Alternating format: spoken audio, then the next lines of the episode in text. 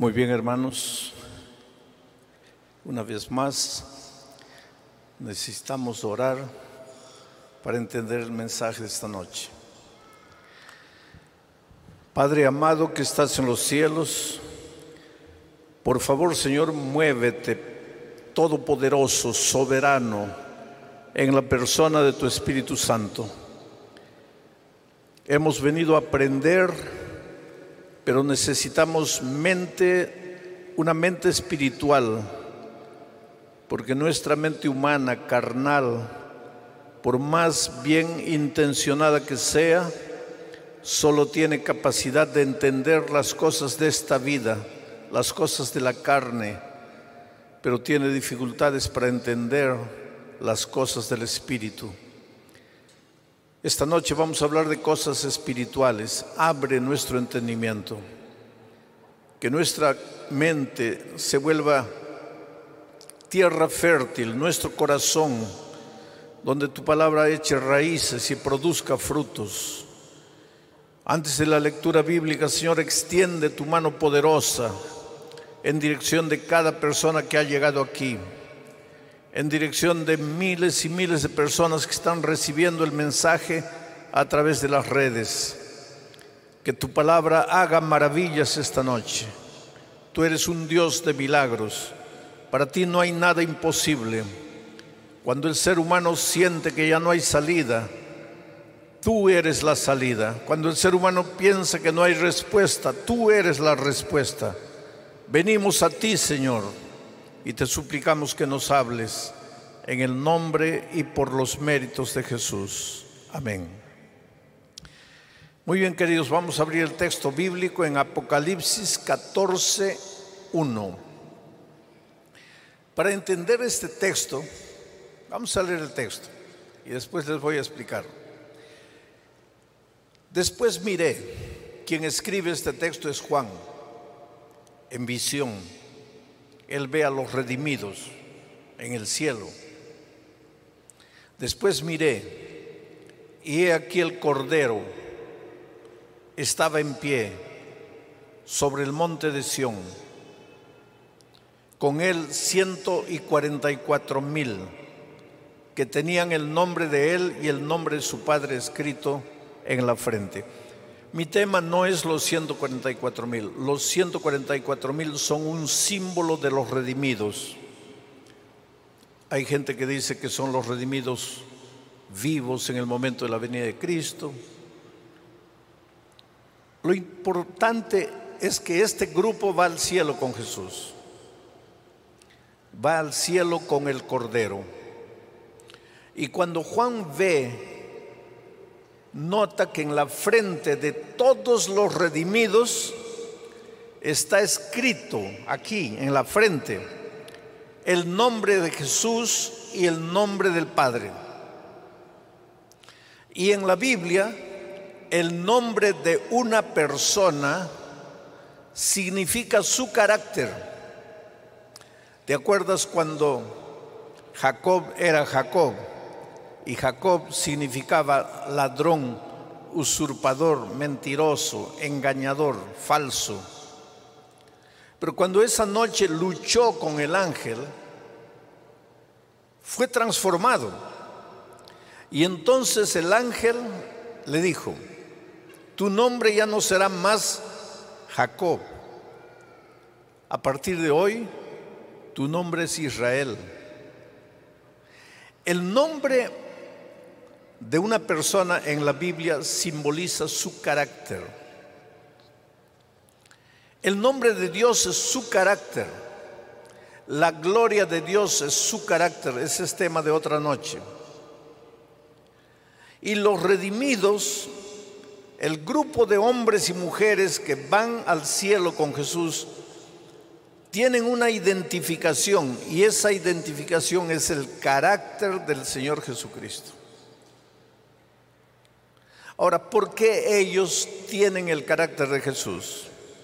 Miren, la respuesta está en el siguiente versículo, el versículo 4. Estos, esos redimidos, son los que siguen al Cordero por donde quiera que va. Los redimidos han logrado reproducir el carácter de Jesucristo en su vida porque siguen al Cordero, caminan con el Cordero, andan con el Cordero. Y andar con Cristo, seguir a Jesús en una experiencia diaria de aprendizaje, a eso le llamamos discipulado.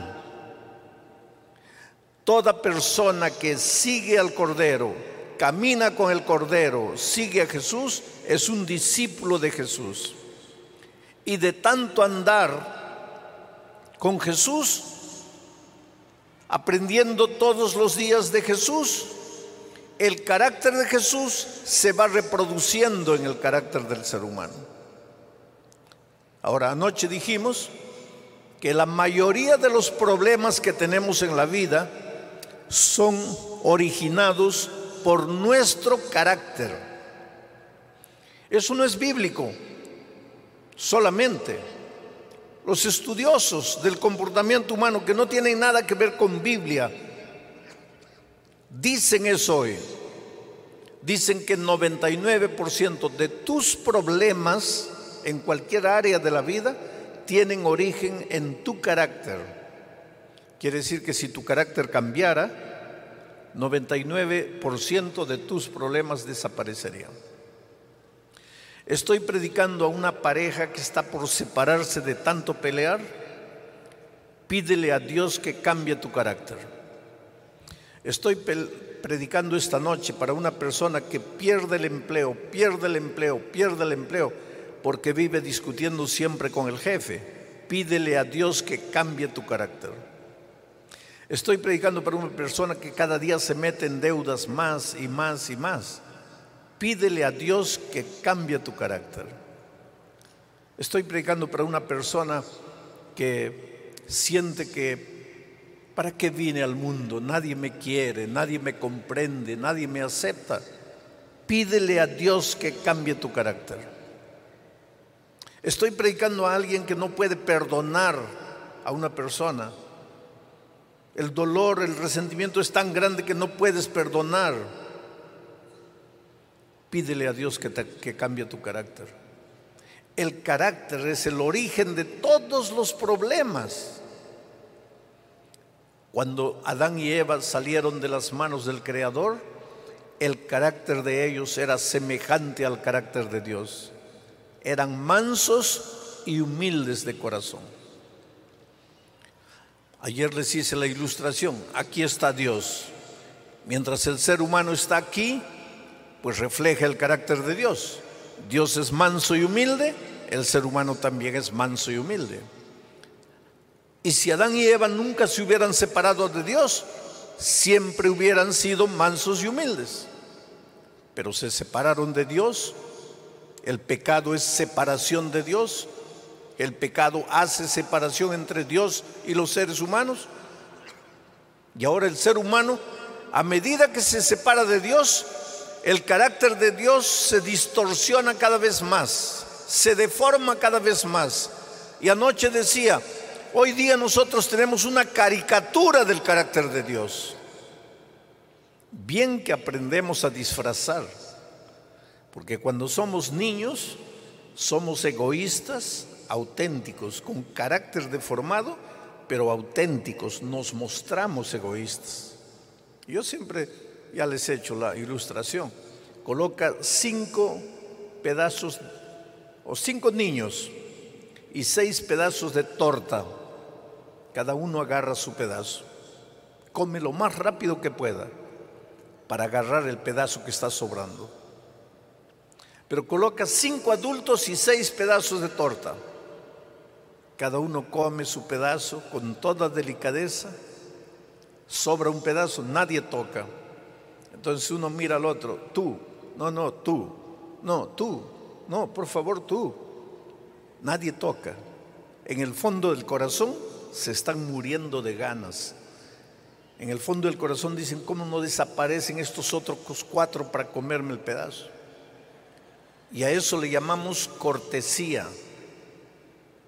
Pero en el fondo hemos aprendido a disfrazar lo que sentimos por dentro. pero nuestro carácter sigue deformado. Aguantamos, aguantamos, guardamos, guardamos. Un día vino una pareja a discutir conmigo, a conversar conmigo, porque se estaban separando. Y de repente comenzaron a discutir entre ellos. Se olvidaron que yo estaba presente. Se comenzaron a agredir. Y ella le dice a él, ni siquiera me gusta la manera como comes la zanahoria. Yo pensé que tiene que ver comer zanahoria con, con esta situación. Y después ellos me explicaron, es que cuando él era muchacho, enamorado, llegaba a la casa, agarraba la zanahoria y parecía un conejo, comía la zanahoria así, como, un, como si colocara la zanahoria en un extractor, provocando un ruido medio molestoso con los dientes. Y comía la zanahoria. Y ella, ahora, años después de casado, le dice, pero ni siquiera me gusta cómo comes la zanahoria. Y él le dice, pero si cuando éramos enamorados te reías. Y ella le dice, sí, me reía por cortesía. Ahí está el asunto. Guardas, guardas, guardas. Y en la hora de la rabia, botas para afuera todo. Y entonces el hogar está destruido por causa de eso. Pero originalmente no éramos así. Hay gente destruida, acabada, hogares deshechos, padres, hijos, hermanos. ¿Cómo entiendes que hermanos carnales se pelean por un pedacito de tierra que el papá dejó? Solo falta comerse, matarse uno al otro por un pedacito de tierra. Ahora, ¿qué pasa? Yo una vez visité, o no visité, me llamaron a visitar a un hermano que estaba en el hospital herido de bala, porque su hermano carnal le había disparado. ¿Y qué querían que yo hiciera? Que visitara al hermano que estaba en el hospital para que retirara la denuncia contra el hermano que ahora estaba preso por haberle disparado. Entonces me, me pedí más información, pero ¿por qué todo esto? por 30 centímetros de tierra, porque el papá les dejó un terreno, murió, un hermano viajó, cuando volvió el otro hermano había construido un muro, pero se había comido 30 centímetros del otro, ahí el otro le mete los tiros ahí. ¿Cómo puede? Lo peor de todo era que eran cristianos miembros de iglesia. Ayer les dije que todos venimos al mundo con un toro bravo dentro de nuestro corazón. Ese toro cuando todo está bien, quietecito, tranquilo, ¿para qué va a molestar si todo te sale como quieres? Pero cuando las cosas no te salen como quieres, ahí el toro comienza a despertar. ¿Cuántos de ustedes han sido miembros o son miembros de junta de iglesia? Levanten la mano. Muy bien. Ahora ustedes en alguna junta han visto dos toros mirándose así. ¿ah? El toro anciano contra el toro pastor. El toro anciano contra la vaca tesorera. El toro diácono. Queridos, ríanse. Pero en el cielo, los redimidos tienen el carácter de Jesús. Pero con, qué, con ese carácter que peleas, que discutes. Yo siempre digo, queridos, les estoy hablando, hablando con mi corazón abierto. Yo siempre hablo con los pastores y les digo que nosotros los pastores somos pajaritos que venimos y posamos en una iglesia tres años, cuatro años, cinco años, y después alzamos vuelo para posar en otra iglesia, porque la obra nos, nos encomienda así. Pero el anciano de iglesia, él a veces nació, creció y va a morir en esa iglesia. Entonces él se siente como dueño de la iglesia, como cacique de la iglesia. Y cuando llega un nuevo pastor, lo que él piensa, a ver, este va a querer mandar, a mí no. Y ese anciano a veces es duro. No se toca batería, no se corta cabello, no se usa pantalón, no se usa bikini, no se va para allá, no se entra, no se sienta, no se levanta, no se come esto, no se come aquello, ¿no? Y todos dicen, qué conservador.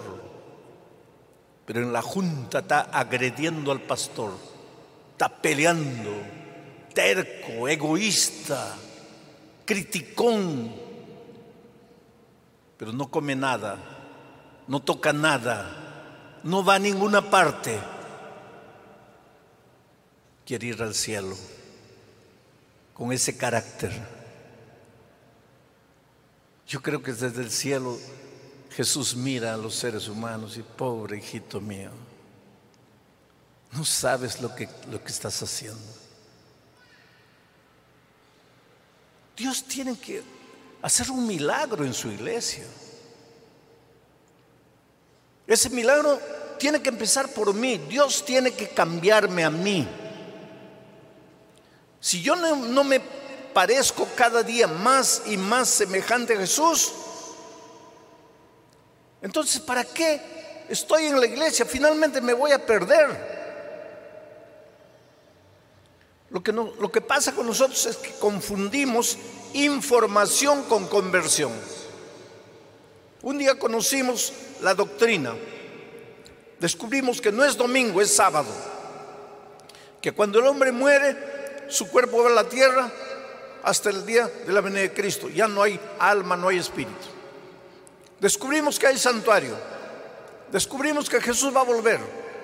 Descubrimos la ley de la alimentación. Descubrimos todo. Y nos bautizamos y decimos, ya estoy convertido. Querido, ya estás informado, pero convertido Convertido no es cambio de cabeza, de pensamiento, de idea, de manera de pensar. Conversión es cambio de vida, cambio de carácter. Cambió, cambió tu carácter. ¿Cómo sería la iglesia si todos fuésemos mansos y humildes de corazón? Qué iglesia linda y maravillosa y todos serían atraídos a la iglesia, porque ¿quién no quiere vivir en un grupo de gente mansa y humilde? Pero cuando los líderes son los primeros en critica, juzga, acusa, ¿qué iglesia es esa? Dios tiene que hacer milagros en su iglesia. Vamos a avanzar. Miren esta cita del Espíritu de profesión. Adán y Eva, Adán, tenía el alto privilegio de relacionarse íntimamente, cara a cara con su hacedor. Ese privilegio no tenemos nosotros. El privilegio de relacionarse cara a cara con Dios solo tuvieron Adán y Eva y después los discípulos. Los discípulos sí caminaran cuerpo a cuerpo, cara a cara con Jesús. Y Adán y Eva cara a cara con Dios, antes del pecado. Adán tenía el alto privilegio de relacionarse íntimamente, cara a cara con su Hacedor. Si hubiera permanecido leal a Dios, o sea, si no se hubiera separado de Dios, habría cumplido cada vez más cabalmente el objeto de su creación. Habría reflejado cada vez más plenamente la gloria del Creador. La gloria del Creador, el carácter del Creador. Ahora dime una cosa. ¿Quién no quisiera casarse con un hombre manso y humilde? ¿Quién no quisiera casarse con una mujer mansa y humilde? ¿Quién no quisiera tener un padre manso y humilde, un hijo manso y humilde, un pastor manso y humilde, un anciano manso y humilde? Oh, ¿quién, ¿Quién no quisiera tener un empleado manso y humilde, un patrón manso y humilde?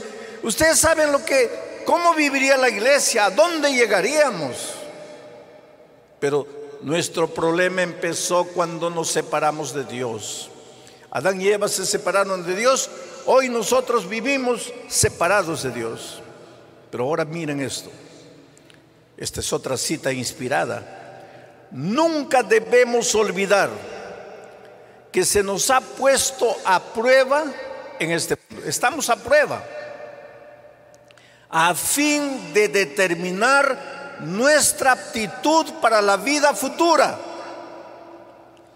¿Y qué es lo que va a determinar que vayamos para siempre con Jesús?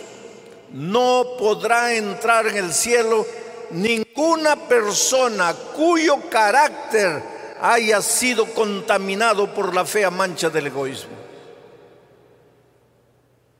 ¿Dónde entra en esto? A ver, en esto, ¿dónde entra batería? ¿Dónde entra bikini? Yo no estoy diciendo toquen batería y usen bikini, por favor, entiéndanme bien. Pero ¿dónde entra en esto carne? Yo no estoy diciendo coman carne. ¿Dónde entra en esto todas esas prohibiciones que inventas? y que crees que va a determinar tu ida al cielo. ¿Dónde está aquí? Lo único que va a determinar tu ida al cielo es si reflejas o no reflejas el carácter de Jesús. Claro que si reflejas el carácter de Jesús, nunca entrarás a un lugar a donde Jesús no puede entrar. Nunca comerás algo que Jesús no pueda comer. Nunca vivirás de una manera que Jesús no pueda vivir. Pero lo que importa es el carácter, es, el carácter que se va a manifestar en las acciones exteriores. En el tiempo de Jesús el pueblo estaba tan preocupado con mostrar de aquí para afuera pero no se preocupaba con el carácter. Por eso Jesús les llamó sepulcros blanqueados. ¿Qué es un sepulcro blanqueado?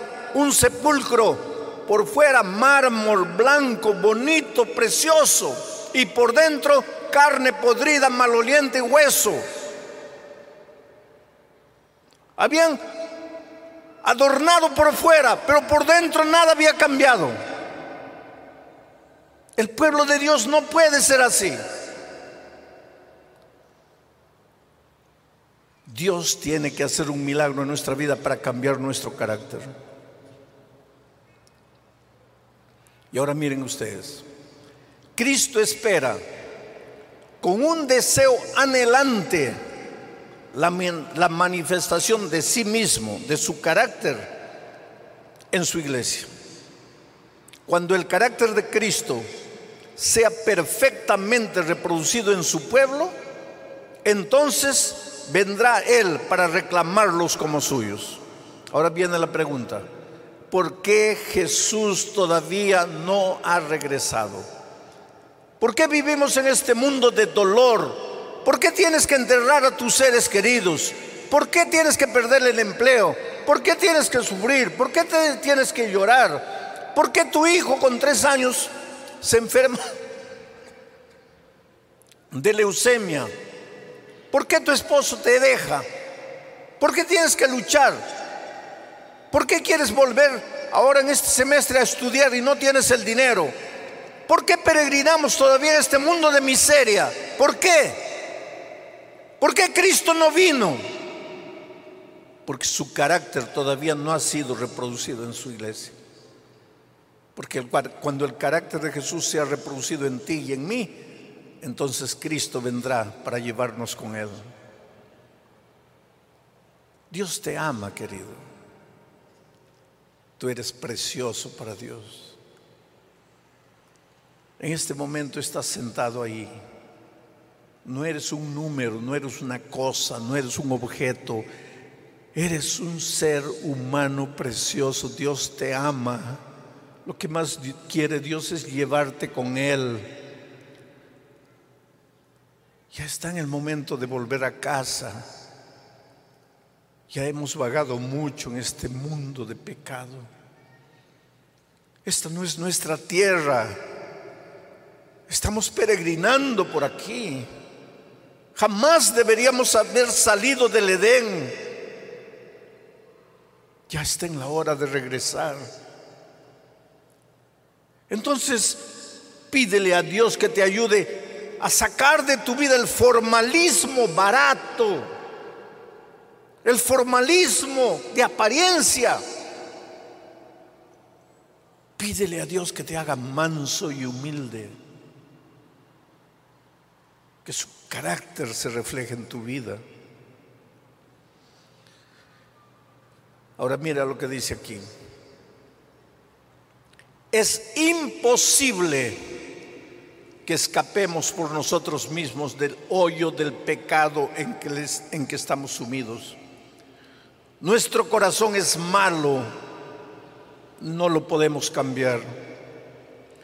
La educación, el ejercicio de la voluntad, el esfuerzo humano, no pueden cambiar el corazón no pueden purificar, no pueden purificar el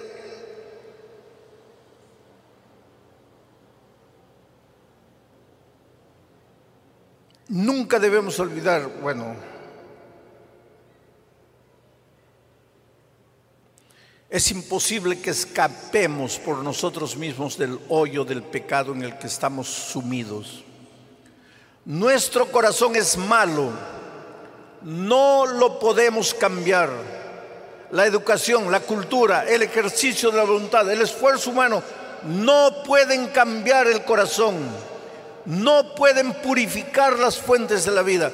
Debe haber un poder que obre desde el interior, una vida nueva de lo alto. Tú puedes hacer lo que quieras para cambiar de carácter puedes llorar, puedes castigarte, puedes arrodillarte en piedra partida, puedes ayunar, puedes hacer vigilia, puedes hacer lo que tú quieras. Tú no puedes cambiar. En primer lugar, los seres humanos están divididos en dos grupos. Un grupo no reconoce que tiene que cambiar. Para él está todo bien. El problema está con nosotros, no está conmigo. Para ese pobre ya no hay esperanza. Porque es como el enfermo muriendo de cáncer que cree, cree que está sano. No toma remedio, va a morir. Si tú crees que tú eres la víctima y que todos son culpables, para ti no hay remedio. Hay remedio cuando tú aceptas que el problema está contigo, no está con los otros. El segundo grupo, gente que reconoce, yo sé que el problema está conmigo, yo sé que tengo que cambiar, pero no puedo, Señor, no puedo, me esfuerzo, lucho, prometo, decido. Llorando me arrodillo, le pido perdón a Dios, le digo, Señor, ahora sí, nunca más. Una semana después ya estoy metido en la miseria de nuevo. Le prometo a Dios, Señor, ahora sí, aprendí la lección un mes después ya caí de nuevo. No puedes. Puedes hacer lo que tú quieras. Cambiar tu carácter no es fruto de lo que tú hagas. Alguien tiene que cambiarte. Es Dios. Tú tienes que ir a Dios, a Dios así, incapaz. Decirle, Señor, yo, yo no puedo. Yo quiero, pero no puedo. Ahora estudiando el espíritu de profecía, yo encontré una cita que me, me hizo pensar. Dice así, vi que este sistema de diezmar desarrollará el carácter y manifestaría la verdadera condición del corazón. Yo nunca había imaginado que cuando tú diezmas, que Dios, Dios no te pide el diezmo porque Él necesita dinero. Dios te pide el diezmo porque eso es un instrumento que te ayuda a desarrollar tu carácter. Y te explico por cómo. Ya te dice que cuenta que cuando vas a devolverle a Dios el diezmo, como que te duele un poco. Como que dices, no, pero esto me, me puede ayudar. Necesito pagar la luz, necesito pagar el alquiler, no me va a alcanzar. Ya, ya, ya, sentiste a veces que quieres devolver, quieres ser fiel, sabes que eso le pertenece a Dios, pero como que te duele. Ahora te voy a hacer una, una ilustración. Si yo te digo, ven aquí, haz 100 planchas, 100 flexiones, tú tal vez llegues a 5. La séptima te duele. Mañana te duele menos. Pasado te duele menos. Al otro día, 6. Ahí te duele. Sigues, 6. 6 la otra semana 7 y te duele, y te duele. La otra semana 10 y te duele, y te duele. 15, la otra semana 20. En un año de tanto doler llegas a 100. Es que el dolor es factor de crecimiento. Entonces cuando te duele, hazlo.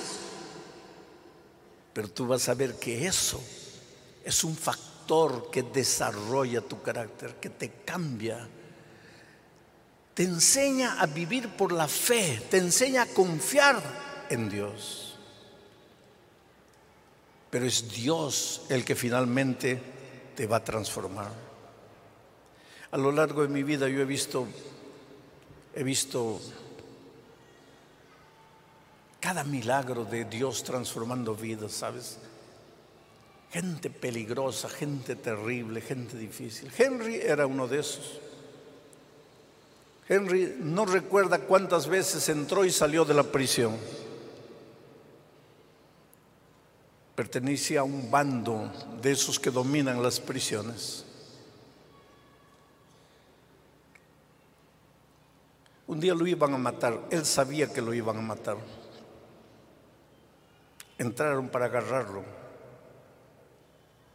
Policías también malos. Hay policías buenos y hay policías malos. Hay médicos buenos y hay médicos malos. También puede haber pastores buenos y puede haber pastores malos. Eso es humano. La policía no es mala, pero hay policías malos. Y lo iban a matar. Lo iban a agarrar, amarrar a una camioneta y arrastrarlo para que le entregara a otros miembros del bando de él. Cuando la policía abrió la reja para agarrarlo y él sabía que esa noche era su muerte, mientras se distrajeron, él agarró una botella, la quebró y se colocó en la yugular y les dijo, si, si ustedes entran yo me mato. Y pues la policía no tendría cómo explicar el suicidio de un hombre Dijeron, bueno, no te hacemos nada. Lo transfirieron a otro lugar. Lo maltrataron, lo golpearon, casi lo dejan muerto.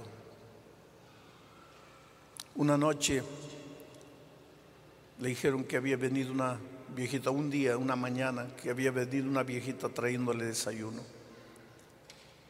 Y él pensó, me van a envenenar están fingiendo, que esa viejita está queriendo ayudarme, me están dando veneno. Y cuando la viejita le llevó lo que le había traído, él agarró el desayuno, lo tiró al suelo. Pero la viejita se volvió y le dijo, mira hijo, Dios te ama. Tú puedes hacer lo que quieras, pero Dios te ama. Un día vas a entender que Dios te ama que no tienes a dónde correr del amor de Dios. Eso lo sacudió por dentro y el rostro de la viejita quedó grabado en su mente. Estaba pagando en el último tiempo que estuvo en la prisión cuatro años de prisión. Hubo una revuelta en la prisión, dos bandos en lucha, se estaban matando unos contra los otros.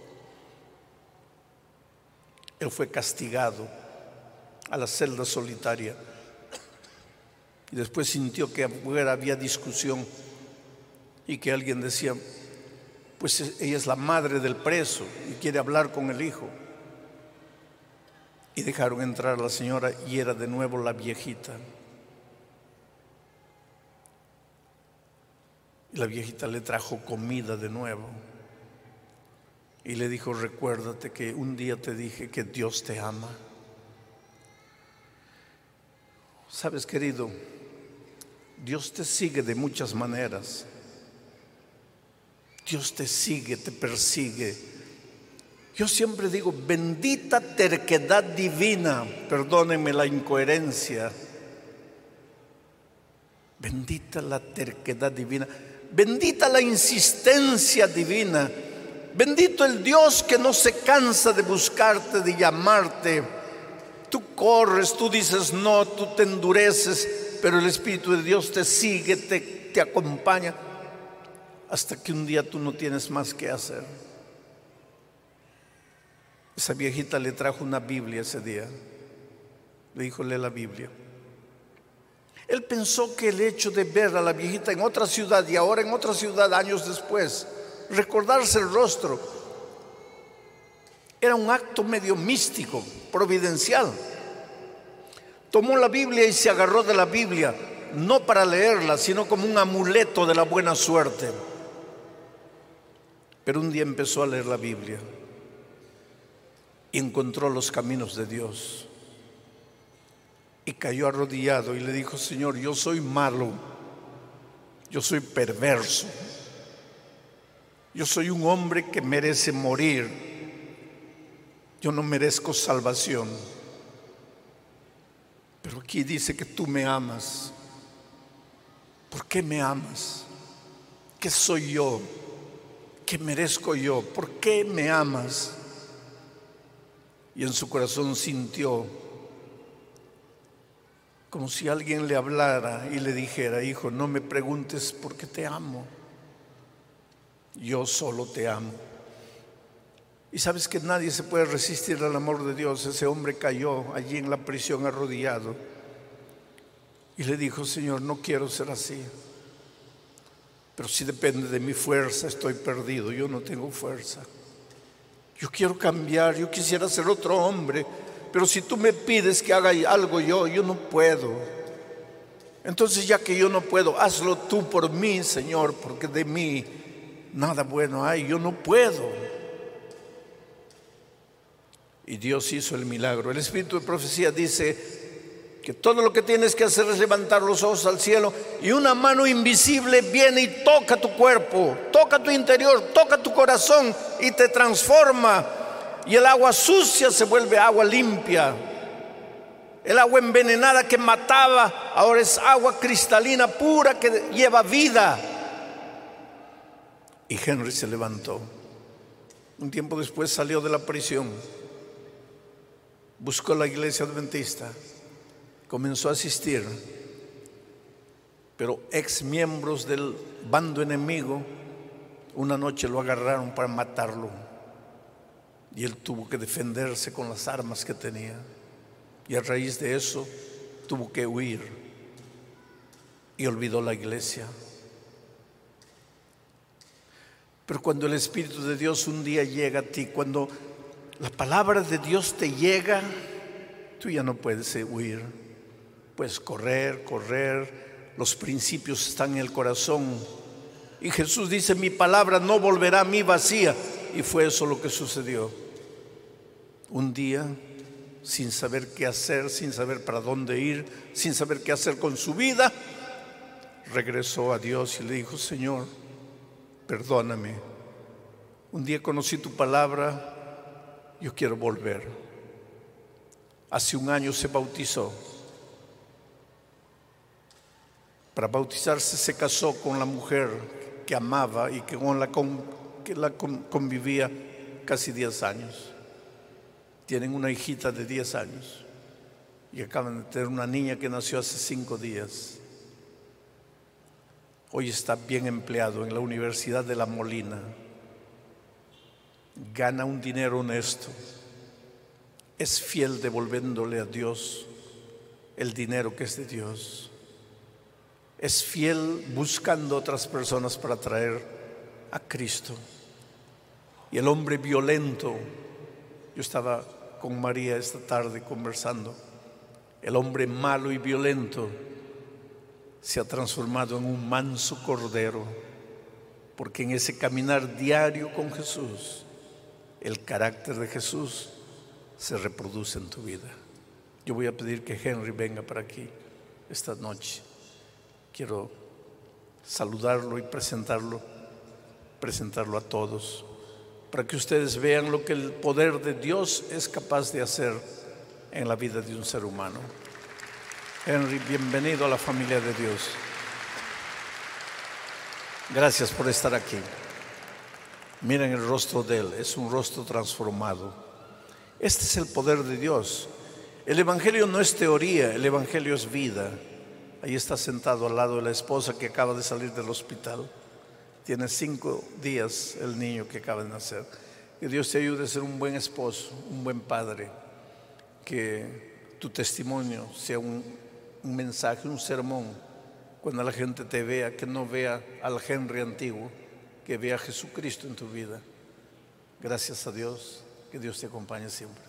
Felicidades. Así son las cosas en el reino de Dios, hermanos. Así son las cosas en el reino de Dios. Yo quisiera desafiarte esta noche. Voy a hacer una invitación. Esta no es invitación para toda la iglesia.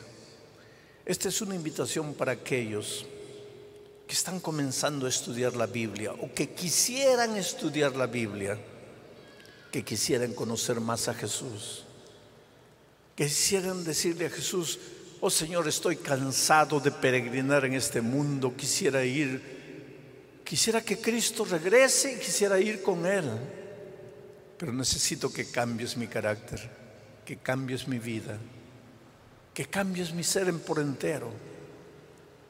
Y si tú quieres decirle eso a Jesús, voy a pedirle a la chica que venga para cantar, porque esta noche, mientras ella canta, yo voy a pedir que tú te levantes y vengas aquí adelante, porque quisiera hacer una oración especial por, por ti. ¿Quién es la primera persona que quisiera levantarse y venir? Ven. Esta es una invitación para todos aquellos que quieren entregar su vida a Jesús, que quieren conocer. Hasta ahí nomás, hasta ahí nomás, ahí, gracias. Vengan, por favor, canta. Deja que el Espíritu de Dios traiga. Entrégate al Señor Jesús.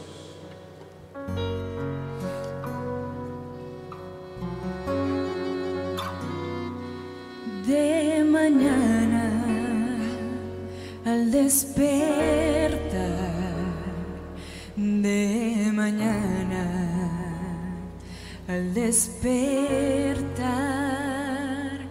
de mañana al despertar dame a Cristo